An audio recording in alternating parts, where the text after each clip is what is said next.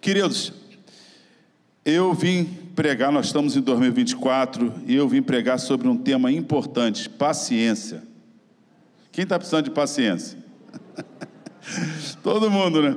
Tem um, um amigo que estava me contando que um pastor, amigo dele, contou uma experiência que ficou clamando a Deus por paciência. Senhor, me dá mais paciência. Eu não tenho paciência, Senhor. Me dá mais paciência. E aí começou um monte de tribulação na vida dele neto, e aquela coisa, uma correria, uma luta. Aí ele começou a murmurar, né? Quando ele está murmurando, uma voz falou para ele: Você não me pediu paciência? A única forma da gente desenvolver paciência é passando por tribulação. Tiago diz que, lá no versículo 2, capítulo 1, tem de grande gozo quando passardes por tribulações, porque a tribulação confirmada, não é isso? Gera paciência. Romanos 5,3 diz: Porque a tribulação produz paciência, e paciência produz experiência. Se vocês pegarem os melhores profissionais, normalmente eles trabalharam nos piores lugares, fazendo os piores serviços. Você pega um mecânico que sabe tudo, normalmente ele trabalhou, era aquela pessoa que pegava todo tipo de serviço.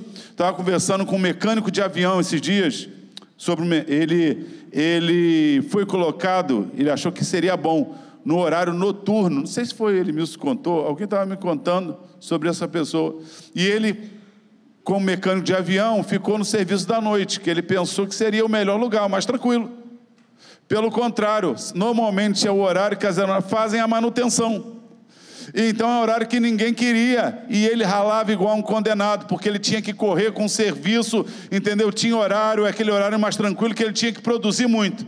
E ele se tornou um dos melhores mecânicos de avião, sabe por quê? Tribulação. Não é isso? Você tem que se virar, e tendo que se virar, você tem que aprender. Tendo que aprender, você vai o que? Gastar tempo. Mas você vai ser aperfeiçoado. Então, todo mundo quer paciência, eu também quero, mas a gente vai sofrer um pouquinho para Deus trabalhar conosco. Eu quero ler com vocês Tiago, capítulo 5, versículos 7 a 11. A necessidade, bênção e exemplo de paciência.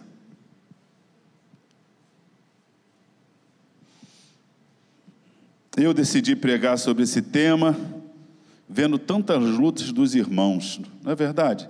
Não sei se em Campo Grande está tendo muita luta, no Recreio tem luta, meus irmãos. Dono de empresa que o Estado cortou contrato, e aí quase 100 funcionários, e aí tem que indenizar todo mundo. Você, entendeu? Irmã com doença, a gente orando no hospital, marido no hospital entre a vida e a morte tem uma irmã lá que o médico desenganou três vezes o marido dela, desde outubro internado. Domingo eu estou na igreja, a igreja orando, e ele, ela vem com a foto diz: Pastor, meu marido está em casa. Três vezes os médicos falaram: Ó, não tem mais jeito, vai morrer. E ele já está em casa.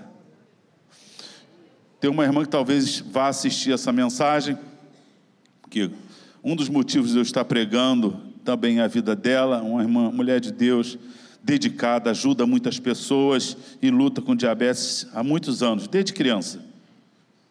E ela está com mais de 60 anos e vira e mexe, vai perder o pé, vai isso, vai aquilo. E aí o médico diz: Olha, não tem, olha, é provável que a gente tem que fazer, aí a gente ora, aí chega no dia seguinte no médico, o médico, ó, é, um era o exame ontem, hoje é o exame hoje, pelo jeito que está aqui não vai não. então a igreja nesse mundo mal vai clamando, porque nós cremos num Deus de milagre.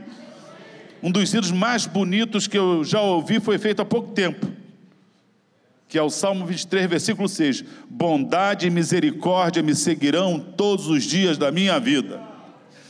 Para mim, meus irmãos, o que sustenta a nossa vida nesse mundo é a bondade e a misericórdia de Deus.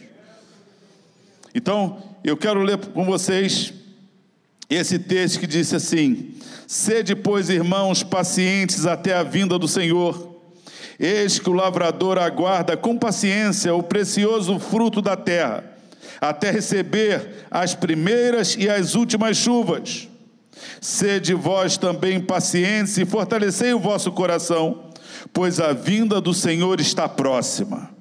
Irmãos, não vos queixeis uns dos outros, para não serdes julgados, eis que o juiz está às portas. Irmãos, tomai por modelo o sofrimento e na paciência os profetas, os quais falaram em nome do Senhor.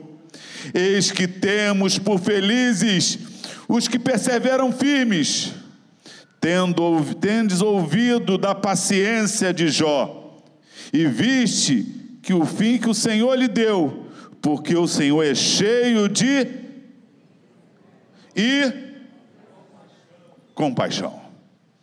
Amém? Nós temos aqui na carta aos Tiagos, de Tiago,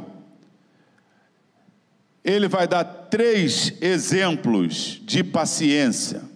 Eu vou tomar por modelo uma pessoa. Eu gosto de pessoalizar, porque olhando o que uma pessoa conseguiu, eu chego à conclusão que é possível eu conseguir. Não é verdade? Você olha para uma pessoa e olha ela suportando um monte de coisa e chegando ao fim. Aí você olha para você.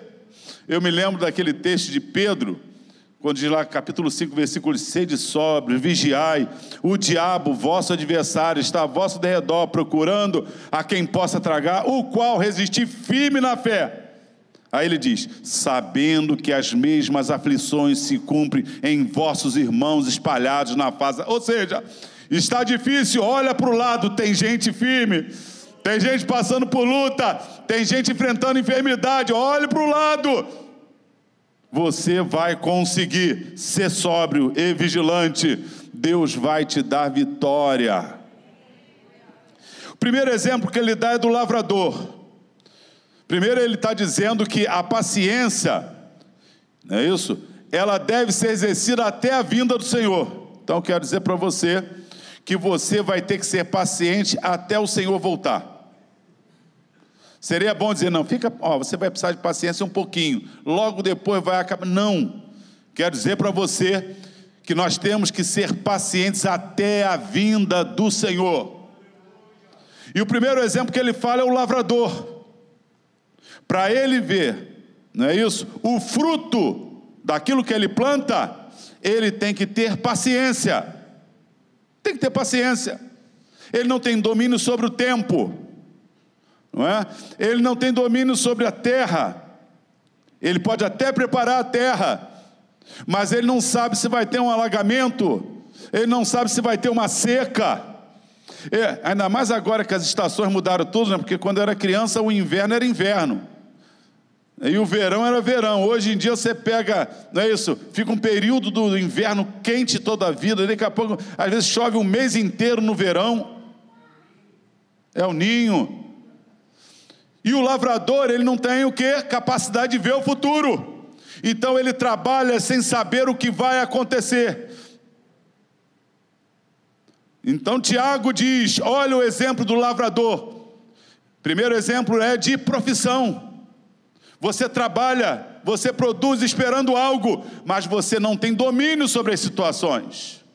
A gente não sabe o futuro. Você pode estar escolhendo uma profissão hoje para trabalhar e daqui a 10 anos essa profissão não ser mais útil. Com a informatização que nós temos, não é verdade? Você joga. Hoje o, o, o, o pastor Daniel pregou uma mensagem e ele procurou uma imagem que ele queria e ele não, não achou lugar nenhum. Ele foi para o computador e diz, disse para a inteligência artificial: Eu quero uma imagem assim. A inteligência artificial fez a imagem para ele, que não existe. E aí ele botou a imagem lá, que não existe, mas que é inteligência. Assim tem sido feito em várias coisas, até pregação tem gente que dá o tema da pregação e está lá, a inteligência artificial da mensagem. Eu duvido é que tenha a fonte, né? Porque eu conheço o Espírito Santo ungindo pessoas e não coisas. Então eu acredito, prefiro acreditar no método antigo. Você dobra o joelho, fala, Senhor, o que o povo precisa ouvir? Me dá, Senhor, unção para entender a tua palavra e ministrar. E toca nos corações. Eu ainda acredito nesse método, porque ele deu resultado há, né, há milhares de anos. Então acho difícil da inteligência artificial, não é isso? Conseguir suprir esse contato Espírito Santo com o homem, trazendo a palavra de Deus. Mas é fato que ele fez, pediu, eu quero uma imagem, e ele disse: saiu a imagem que ele não achava do jeito que ele queria, para dar o exemplo hoje. Então nós não sabemos nem se a profissão que você está estudando terá mercado daqui a 15 anos, mas você está estudando, está se preparando. O lavrador é assim, ele não tem que se preocupar, não é isso? É, é tanto com o futuro, ele tem que fazer a parte dele. E nos tempos antigos, pedindo que Deus abençoasse a terra, que Deus trouxesse chuva. O lavrador tem que ter paciência, é a profissão da paciência. O segundo exemplo que ele dá é dos profetas que nós devemos ter paciência como os profetas. Aí ele já fala de ministério. Nenhum ministério na Bíblia é mais difícil que o de profeta. Não é verdade? É só pegar a Bíblia. Porque o profeta fala o que Deus manda. E normalmente os homens não querem ouvir o que Deus manda. E aí vira um problema. A pessoa é uma bênção até que ela seja usada por Deus para denunciar o nosso pecado, denunciar uma direção. Eu já vi muita gente gostar de profeta e a profeta ser usada e falar algo diferente do que ela queria e ela ficar com raiva do profeta. Ah, entendeu? Mas o, o profeta de Deus tem que ter paciência. Eu já convivi com profetas que entregaram mensagens proféticas que demoraram 20 anos para se cumprir. O profeta de Deus chega para você, Deus me revelou que vai acontecer isso contigo. Passa um ano, cinco anos, você diz, só pode ser na carne, Senhor. O profeta está lá, você já está julgando ele. Não é possível, Senhor, já são cinco anos, já são dez anos, já são quinze anos já são 20 anos. Pega os profetas da Bíblia. Muitas profecias deles se cumpriram até depois da morte deles. Então o profeta é um ministério que suporta aflição, dúvida. Então Tiago diz: olha para os profetas, olha o exemplo dos profetas. Muitos deles profetizaram que o rei viria, eles nem viram Jesus, está em Pedro mas profetizaram a vinda de Jesus. Então, o primeiro exemplo é de trabalho, paciência do lavrador. O segundo exemplo é de ministério, o profeta. O profeta não tem que se preocupar com o resultado, ele tem que se preocupar em falar a palavra de Deus. O terceiro exemplo é pessoal.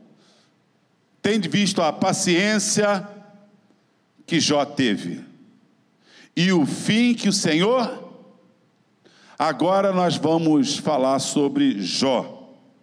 não sei se eu já preguei aqui sobre Jó, mas eu tenho visto tantos irmãos passando luta. E uma coisa que o pastor Maurício vai concordar comigo, quando a, talvez um privilégio do pastorado é você conviver com as pessoas. E aí você passa a viver muitas das lutas da pessoa. Você está aqui hoje, não sabe o que essa pessoa ao seu lado passou para estar aqui. Você não sabe o que ela está vivendo.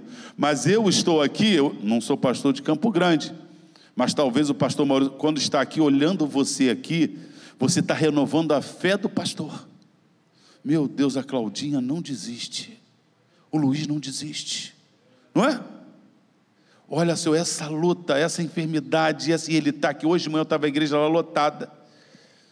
E eu estava olhando assim os rostinhos, sabendo da luta de quase todo, de alguma luta só, né? Mas olhando para um que foi parar no hospital, ficou lá, o outro que foi não sei o quê, o outro que está na luta na família, o outro que está com o filho internado, eu olhando para eles e eles lá de mãos levantadas, louvando a Deus, adorando a Deus. Então, quando a gente pessoaliza as tribulações, elas se tornam que palpáveis para nós, porque a gente olha para aquela pessoa e olha e vê, é possível. E a gente viu isso no passado e a gente tem visto hoje. Você pensa que hoje à noite estão aqui aqueles que têm vida boa. Talvez hoje à noite estejam aqui aqueles que estão mais enfrentando luta. Nós mudamos dia 23 para o recreio. Aí até encontrei né, com o pastor Marcelo, que a gente é vizinho lá dá para marcar um café para eles irem lá. E você tem que ir lá em casa. Eu mudei. A mudança era um caminhão, viraram quatro, né, dona Clélia? Viraram quatro caminhões. Então, o que era um valor virou quatro vezes mais. E aí, daqui a pouco, eu cheguei lá, o portão enguiçou. E aí enguiçou, liguei para a ex-dona, falei, o portão enguiçou, o portão elétrico enguiçou. Ela disse para mim assim, nunca aconteceu, morou vinte e poucos anos, tem que ser comigo o portão enguiçar.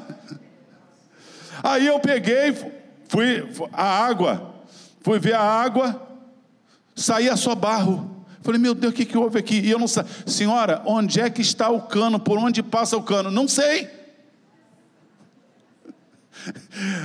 Aí eu falei, e agora? Aí descobri como, vamos lá, vamos, vamos pedreiro, vamos não sei o quê. Aí fui ver a cisterna, só barro, a boia tinha travado. E aí foi exatamente a semana que faltou água. e aí eu sem água na cisterna, sem, falei, Jesus, e agora? Aí fui ver se eu mexia lá no, hidrômetro, hidrômetro sem lacre. Fui quatro vezes na Iguá, mandei o WhatsApp. Olha só, não estou roubando, não, mas eu quero resolver esse problema. Estou lá esperando há um mês e meio, vazando. E eu estou lá olhando aquela goteira contínua, e a goteira contínua, eu falei, meu Deus do céu. E aí veio a conta luz, de luz, 1.700 já. Eu falei, que? Jesus, tem misericórdia de mim. Aí vou eu na Light. Vou na Light. Aí eu falei, agora vou dar uma respirada em fevereiro. Aí veio IPTU, não é isso?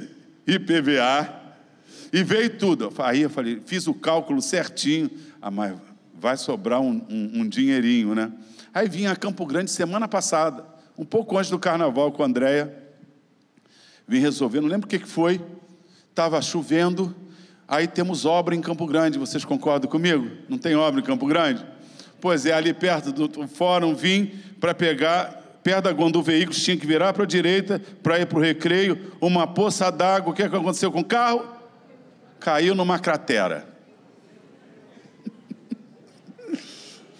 Aí fui para casa, levei para o mecânico, mil reais.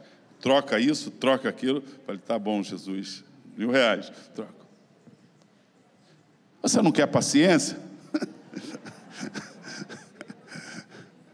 Aí eu estava ali o Augusto falou: Eu acho que seu pneu está furado. Tá bom.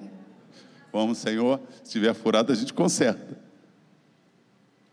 Mas houve um homem, meus irmãos, que ninguém vai poder falar que tem mais tribulação que esse homem. Esse homem se chamava Jó. Quando a Bíblia fala em Ezequiel 14, 14, ainda que estivesse no meio de vós Daniel, Noé e Jó, eles, pela sua justiça, salvariam a sua alma. Noé foi um homem brilhante, vocês sabem disso, não é isso? Você pega Gênesis 6, Noé achou graça diante de Deus. Noé era homem íntegro, íntegro e reto. E a Bíblia fala sobre Noé assim: Noé andava com Deus. Esse nível, Noé andava com Deus. Você vai para o outro homem, que é Daniel, precisamos falar muito dele, mas no capítulo 10 diz assim: que enquanto Daniel estava orando, Deus mandou a resposta assim: Daniel, homem muito amado. Pensou Deus te falando assim: homem muito amado. Como diz assim, Daniel, me dá prazer ver a tua fé, a tua fidelidade. Desde o primeiro dia que tu levantaste a tua oração, ela está sendo ouvida. Mas virou uma batalha, o príncipe da peça se levantou e agora chegou a resposta. Um homem que foi íntegro, talvez dos 15 aos 90 anos de idade, vivendo com reis malucos, que toda hora queria matar. O que dava errado ele queria matar. Mas ele nunca se prostrou diante do mal. Foi um jovem íntegro, não se dobrou diante de Nabucodonosor. Foi um velho íntegro, não se dobrou às leis feitas na Pérsia. No meio desse quilate tem um homem chamado Jó. Ainda que Noé, Daniel e Jó estivessem no meio de vós. Ou seja, esses homens são tão importantes que quando eu exerço juízo, eu tenho que tirá-los. A vida deles não pode ser levada com os outros. Então vamos conversar sobre Jó, esse homem maravilhoso. E eu quero que você aplique na sua vida uma reflexão. Os dias são difíceis, os dias são trabalhosos, crentes trabalhadores na igreja passando luta e a gente orando na igreja o tempo todo por luta. Eu quero dizer para você, faz parte da vida. No capítulo 1 de Jó, quando começa a história, diz lá que o próprio Deus vira para Satanás e diz: tem, visto, visto meu servo Jó, homem íntegro, reto, temente, que se desvia do mal? E aí Satanás vai dizer uma coisa, meu irmão, que eu acho que Jó deixou Satanás no final impactado. Porque Satanás no céu fazia parte da elite. E ele escolheu abandonar a Deus. E quando Deus elogia Jó, aquilo é um, uma bufetada de Satanás. E ele vai dizer para Deus assim: Mas também o Senhor deu tudo para ele. Mas lá no céu ele tinha tudo. E abandonou a Deus. E agora ele quer acusar Jó de servir a Deus, porque Deus dava tudo para ele. Então Deus, Deus não faz aposta. Deus já conhece o futuro. 1 Coríntios 10, 13 diz que Deus não permite provação acima do que podemos suportar, mas juntamente com ela nos dará o escape. Quando chega o limite, é a hora que Deus diz: agora acabou. Diz a Bíblia que, então Deus permite que Satanás haja, e Satanás então vai lá e acaba com os bens de Jó. Daqui a pouco Satanás vai lá, acaba com os servos de Jó. Daqui a pouco Satanás vai lá e acaba com os filhos de Jó. Imagine você, aqui os que são pais. Você está aqui servindo a Deus, amando Jesus, louvando, e chega a notícia: tua casa desabou. Os seus empregados foram embora e teus filhos estão mortos. Imagine isso. Pensa no seu filho. Se chegasse hoje uma notícia que você perdeu todos os seus bens, perdeu a sua empresa e perdeu a sua família. Imagina, né? O filho estudando, fazer medicina, anos e anos, dando o melhor, o melhor estudo, passou num concurso público, agora está ganhando bem, fiscal de rendas. Todo mundo perdeu tudo. Você sabe qual foi a resposta de Jó? Diz que quando Jó recebe as notícias, você perdeu os bens, você perdeu os servos, você perdeu os filhos. Diz que ele se dobra, se prostra e adora. E diz: Nu eu vim para este mundo e no eu partirei dele. Bendito seja Deus. Consegue ver a fé desse homem, meu irmão? É o clímax de uma fé viva em Deus. Mas Satanás, que não desiste, diz Apocalipse 12, 9, que ele é o acusador, o enganador do mundo. Não é isso? Ele, ele não é satisfeito com ter perdido a sua posição, a única coisa que o satisfaz é fazer você perder a sua posição. É por isso que ele luta contra você. Quem está perdido, já está perdido. Mas quando você entregou sua vida para Jesus, ele vai espizinhar sua vida. Eu gosto lá daquele texto, 1 Tessalonicenses 2, 18, quando Paulo diz assim: Eu quis ir ver vocês uma ou duas vezes, mas Satanás impediu. Já pensaram nisso? O apóstolo Paulo, cheio de dom espiritual, profeta, mestre, apóstolo, quis ir fazer e Satanás entrou, entrou guerra. Jó então está lá, seguindo a vida. Meu pai dizia que o melhor bem, o maior bem que nós temos é a saúde. Então, você reconstrói família, com muita dor, reconstrói. Você reconstrói bens, reconstrói, tem saúde.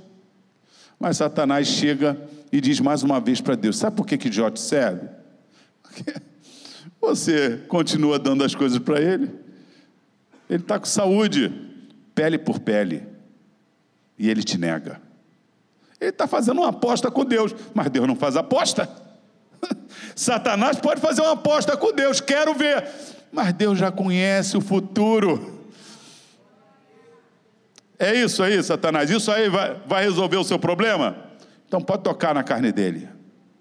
Diz a Bíblia, capítulo 2, que Jó saiu tumores pelo seu corpo. E ele se raspava, levantava com dificuldade. Se não bastasse a sua esposa vendo ele nessa situação, em vez de dar uma força para ele, Jó, confia em Deus, a sorte vai mudar. Não. Você ainda está íntegro, Jó? Você ainda guarda a tua vida íntegra com Deus? Amaldiçoa ele e o quê? morre. O que, é que ele diz? Como louca, tu falas. Tenho recebido do Senhor os bens. Por que não passaria, né, receberia os males? Agora Jó não perdeu só bens, empresa e família. Agora Jó perdeu saúde. E diz assim o texto bíblico de forma linda: em todas essas coisas, Jó não pecou.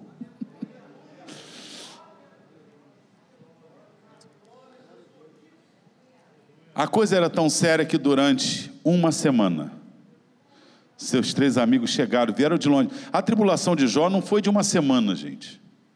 As pessoas estavam no Oriente, elas levavam meses para chegar nos lugares, elas tinham que passar pelo deserto. Provavelmente Jó era daquela área de Edom, Gus, acredita-se que é aquela hora, a área ali. Então, existia um tempo entre eles chegarem.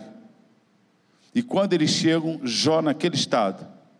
Imagine você, que é uma pessoa bem-sucedida financeiramente, com família, não é isso? Com empresa, com saúde. E esses amigos que te viram desse jeito chegam agora e te veem sem nada moribundo, cheirando mal. Eles ficam uma semana olhando para Jó. Uma semana. Sem dizer uma palavra. Você já, já foi visitar alguém que você não tinha o que dizer? Que você chegou e você conheceu a pessoa com saúde, vibrante, alegre, e que você chegou e não tinha o que falar? Eu já aconteceu comigo. Aliás, mais de uma vez. Eu prefiro ficar quieto porque eu tenho certeza que vou falar bobagem. É só orar. Mas os seus amigos não tinham essa sabedoria. não é verdade? Às vezes, meus irmãos, os nossos amigos são piores do que a doença, a perda do dinheiro, a perda, não é isso? É, é da empresa e a perda da saúde e a perda da família. Tem amigos que querem achar motivo pelas nossas lutas. Existem quatro, pelo menos quatro, motivos por que nós passamos por lutas. Vou dar um motivo clássico, Romanos 8:20. A natureza geme aguardando a redenção, a manifestação dos filhos de Deus.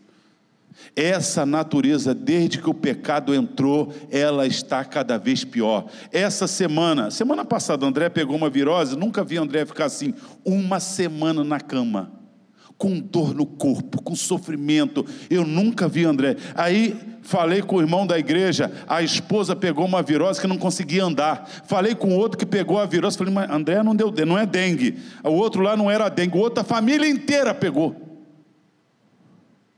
a natureza está gemendo. É terremoto, é tempestade, é tudo. Não foi lá o Amapá? Ficou debaixo d'água? A natureza está gemendo. Olha só, você vai sofrer por causa da natureza, por causa da vida. É doença para todo lado. É câncer na cabeça, é câncer nos olhos, é câncer na perna, é câncer não sei onde. É, é, é, é luta. Por que, que a gente levanta todos os dias alegre, louvando a Deus? Por quê? Porque bondade e misericórdia nos seguirão todos os dias da nossa vida. Segundo motivo, está em Lamentações 3,39. De se queixa o homem, queixe dos seus próprios pecados. Sabe por que, que a gente sofre? Porque a gente erra. A gente toma decisões erradas, a gente é pecador. E por ser pecador, a gente erra. Desde que o pecado entrou no mundo, a natureza começou a ficar assim. E o homem ficou assim também. A gente erra, mesmo crente em Jesus. De vez em quando a gente toma decisão errada. Terceiro motivo, a gente sofre, sabe por quê? Por causa do erro dos outros. Basta você ter um governo ruim e sofre todo o povo. É isso que diz provérbio. Quando o ímpio governa, toda a nação geme. Não é? O Brasil não era para ter problema no hospital. Os milhões que se pagam de imposto. Não é verdade? Tivemos o Covid. E os milhões que foram para tratamento do Covid, onde estão? Não é verdade? Prefeituras, governadores, respiradores. O problema do Brasil, meus irmãos, é que existe um sentimento no Brasil de normalidade com corrupção. Nós achamos normal. O crente não acha, não. O crente tem a mente de Cristo. Ele não concorda com a corrupção.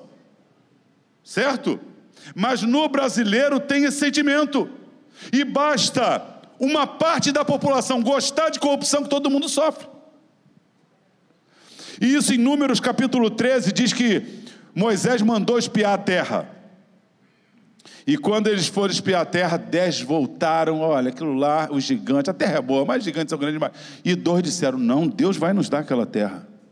No capítulo 14 diz que por causa daqueles dez, todo o povo murmurou. Influência. Começa naquele banco, murmurar, daqui a pouco o outro está murmurando, daqui a pouco o outro está murmurando, daqui a pouco a igreja inteira está murmurando. Não é isso? Não chegou nem perto de Jó, mas já está todo mundo querendo se matar. Meu Deus, tomara que Jesus volte. Não é Jesus voltar por causa da felicidade de estar com Jesus, não. É porque está tão ruim que ele tomara que ele volte. O sentimento da vinda do Senhor, ele vai nos livrar dessas dores todas, mas é principalmente porque estaremos com o Senhor. e aí a Bíblia diz que Deus fala, no versículo 34, por cada dia, 40 dias, serão um ano. E Josué e Caleb, que creram no Senhor, que disseram: O Senhor vai nos dar, sofreram 40 anos por causa de 10 homens. Sabe por que você sofre? Às vezes não é por causa da natureza. Às vezes não é nem por causa do seu pecado. Às vezes é por causa do pecado dos outros. Porque os outros governam errado, porque os outros não acreditam, porque os outros vivem de qualquer maneira, você vai sofrer. A gente vai pagar imposto mais alto, a gente vai pagar IPVA mais alto. Eu acho que o IPVA era 3%, do flex. Eu agora acho que é 4%. Não é isso? Quer dizer, eles jogaram mais 1%. E se a roubalheira continuar, vira 5%. E se vira 10%, daqui a pouco você está pagando o valor do carro para andar. Aí você olha para outras nações, nos Estados Unidos, paga o imposto uma vez, você compra um pouco e paga. E aí você roda a vida toda. E aqui a gente tem o imposto federal, estadual, municipal. Aí até agora você, ah, você é bombeiro, você tem que pagar a taxa de incêndio. Ah, vamos criar a taxa da polícia, a taxa do bombeiro, a taxa não sei o quê, a taxa da rua, a taxa da cadeira. Sabe por que nós pagamos isso tudo? Por causa do pecado dos outros. Alguém tem que pagar essa conta.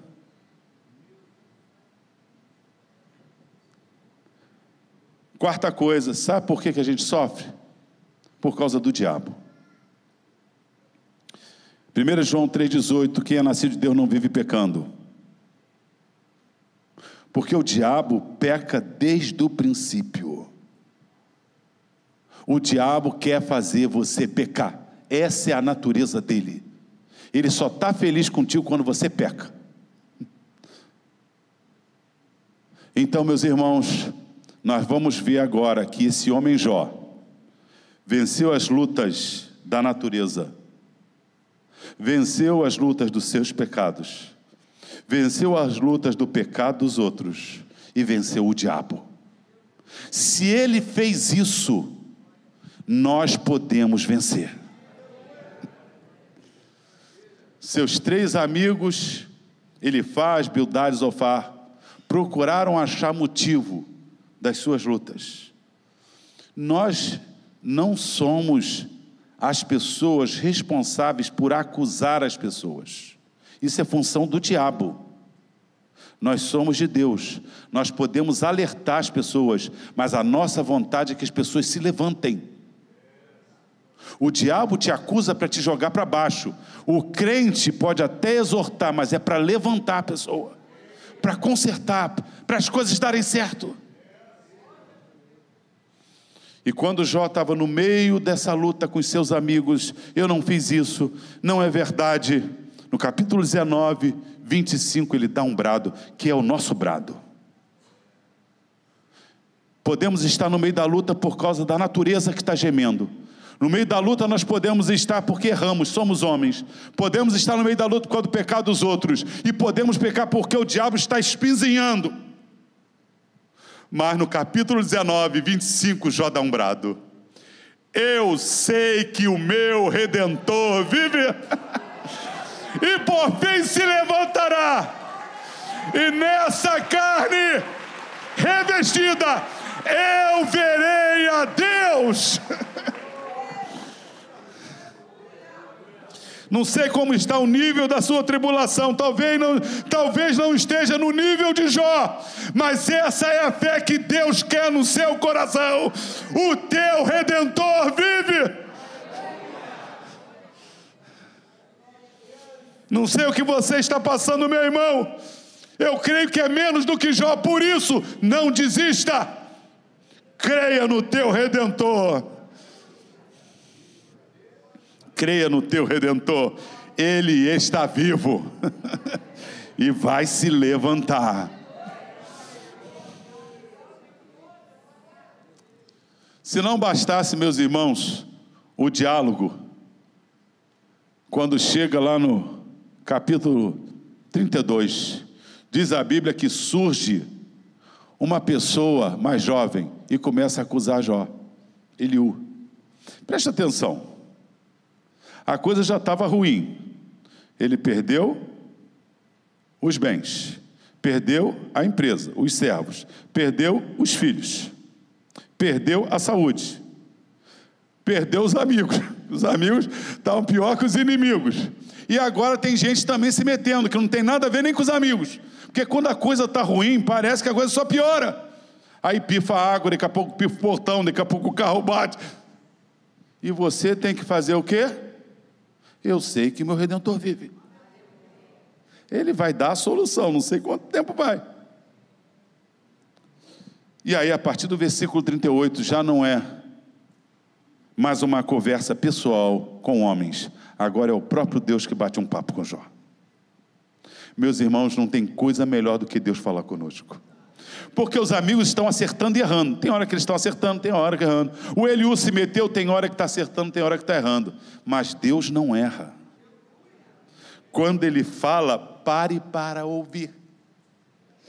Quando Deus fala, Ele vai lá na, na, na, no fundo do nosso coração. E Deus começa então a bater um papo com Jó.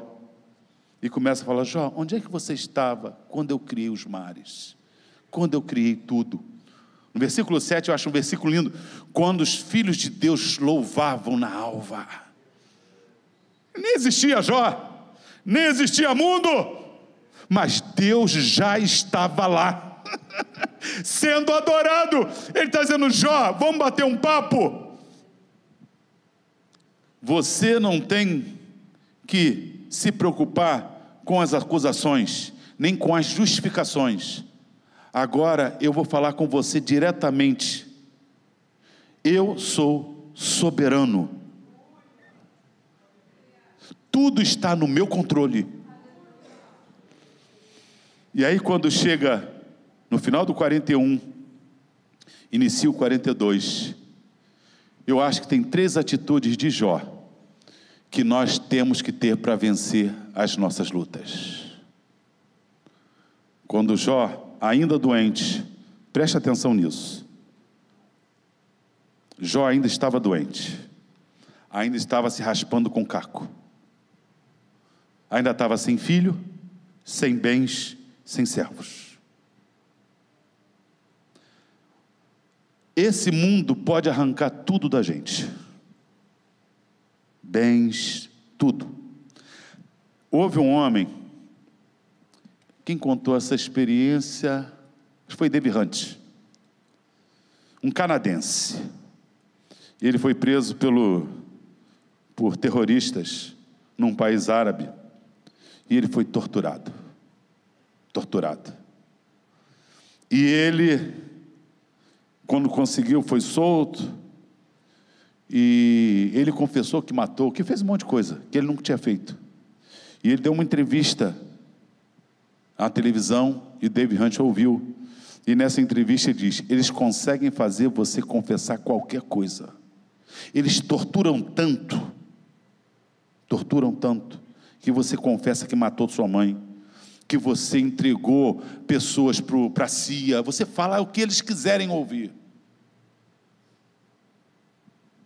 para sobreviver. Agora preste atenção. Existe um grupo na Terra que eles torturam, eles matam e não conseguem arrancar dos seus corações a sua fé. É por isso que o mundo não entende o Evangelho.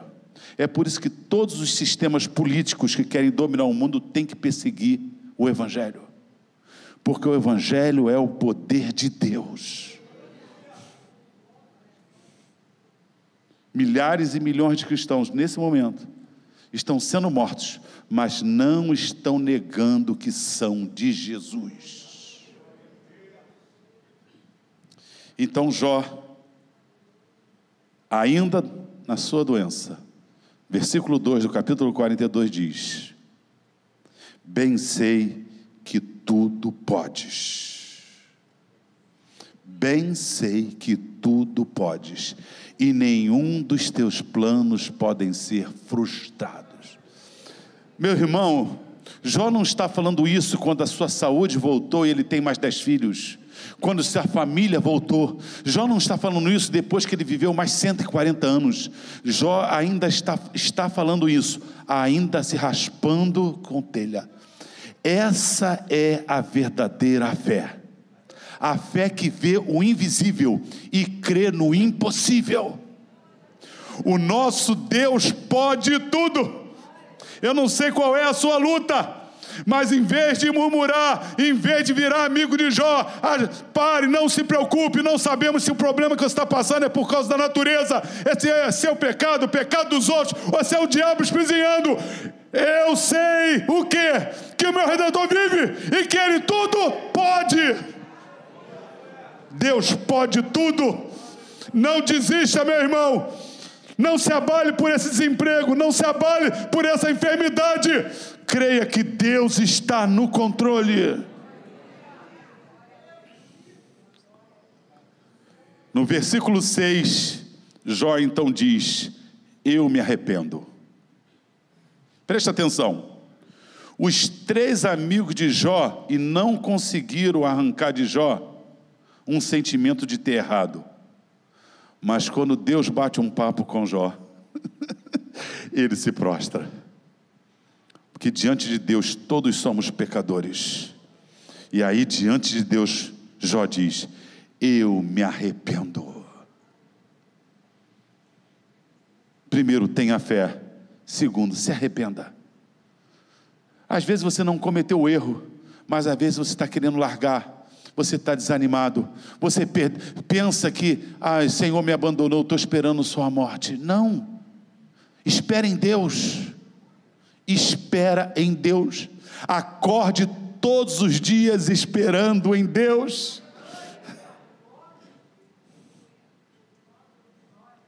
Se você, Deus bateu um papo contigo, se arrependa.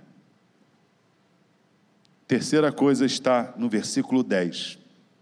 Diz a Bíblia que Deus bateu um papo com os amigos de Jó. Falou para olha só, vocês não foram legais não, hein? Vai lá procurar meu servo Jó, porque ele vai orar por vocês. E Jó então ora por aqueles três acusadores que procuraram seus pecados. Terceira atitude de Jó, misericórdia. E diz a Bíblia: enquanto Jó orava pelos seus três amigos, Deus mudou a sorte de Jó. Você quer que Deus mude a sua sorte? Primeiro, creia nele. Sem fé é impossível agradar a Deus, porque é necessário que aquele que se aproxima de Deus cria que Ele existe e que é galardoador. Nós não ficamos atrás de bênçãos, mas nós cremos que Deus nos abençoa. Se arrependa. Enquanto vivermos nesse mundo, nós precisaremos de vez em quando, Senhor, me perdoa. Me perdoa pela minha omissão. Me perdoa pelo meu julgamento errado. Me perdoa, Senhor, pela minha atitude errada.